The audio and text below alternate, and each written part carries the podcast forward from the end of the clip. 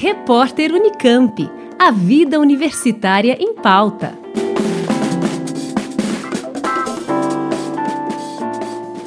Você já parou para pensar em como as línguas se originam ou em como elas se diferem entre distintas localidades e culturas? Para falantes do português ou do espanhol, por exemplo, idiomas majoritariamente falados, pode ser difícil pensar em outras formas de se comunicar além das palavras. Mas nas Ilhas Canárias há o silbigomero, uma língua assobiada criada por arborígenes e muito utilizada em uma época em que a ilha não tinha nem estradas. Assim, os moradores assobiavam para conversar com os vizinhos entre os penhascos. Segundo Paulo Chagas de Souza, professor do Departamento de Linguística da Faculdade de Filosofia, Letras e Ciências Humanas da USP, a construção de uma língua está associada ao contexto geográfico de uma população. Situação predominante é que, para surgir uma nova língua, você tinha que ter um isolamento entre o que eram partes de uma mesma comunidade de que falava uma mesma língua. Se esse isolamento for mais prolongado, como toda língua muda, esses dois grupos que tinham contato e deixam de ter contato ou têm um contato muito menor vão acabar mudando de forma diferente.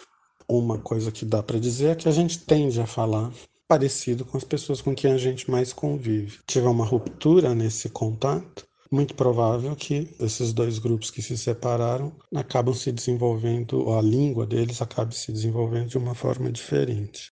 Com o isolamento geográfico, as línguas se compõem com suas próprias particularidades. Cada língua carrega o conhecimento de mundo do povo que fala essa língua. Conhecimento em tudo. Então, por exemplo, conhecimento geográfico da área em que mora, conhecimento da fauna, da flora, da utilidade de cada uma das plantas da flora, etc.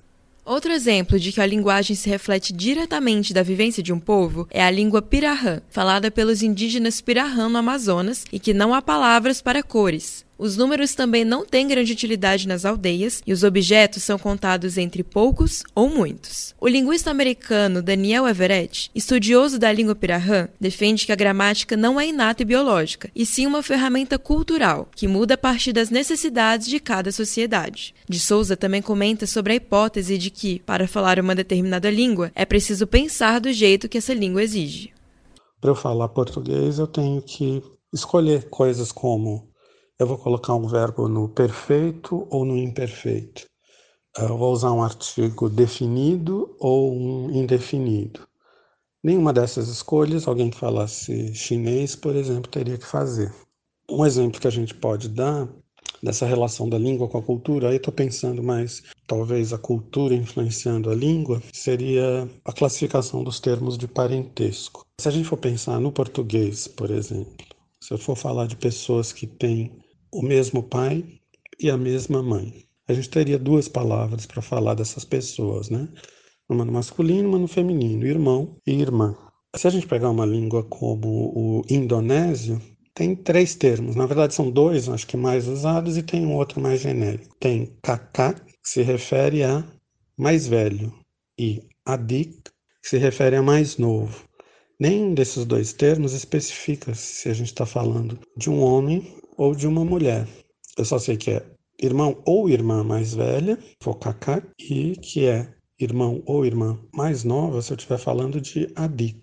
Alguém que leia um texto em português, falando de irmão e irmã, quando chega no fim, com certeza vai estar sabendo se tem homens ou mulheres nesse texto. Está falando de homens ou mulheres. Se o texto for em indonésio, pode saber simplesmente se é alguém que é mais velho ou mais novo mas não vai saber se são homens ou mulheres.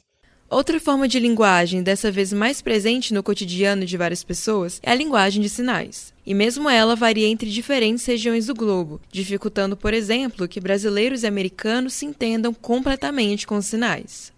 Os leigos tendem a imaginar que são gestos simplesmente que a gente faz, mas não, são línguas com a gramática própria, mas só que em vez de usar o veículo sonoro usa esse veículo visual, que são os gestos. Aqui do Brasil a gente tem a Libras, mas você tem a língua de sinais americana, tem inglesa. Cada país, ou dependendo, talvez cada região vai ter sua própria língua de sinais. Então não são gestos universais, são gestos usados em cada língua dessas. O professor ainda chama atenção para a preservação das línguas, principalmente as que estão ameaçadas de extinção. Hoje em dia a gente tem muitas línguas que estão ameaçadas. A estimativa é que mais ou menos metade delas esteja ameaçada de deixar de ser falada até o final do século XXI. Considerando que cada língua tem todo o conhecimento de mundo de quem fala aquela língua, a possibilidade de uma língua deixar de ser falada representa a perda desse conhecimento todo. Calcule se a gente perder metade das línguas que são faladas até o, final do século. Então, essa coisa da língua e da cultura, é preservar a língua, é preservar a cultura, é preservar o conhecimento que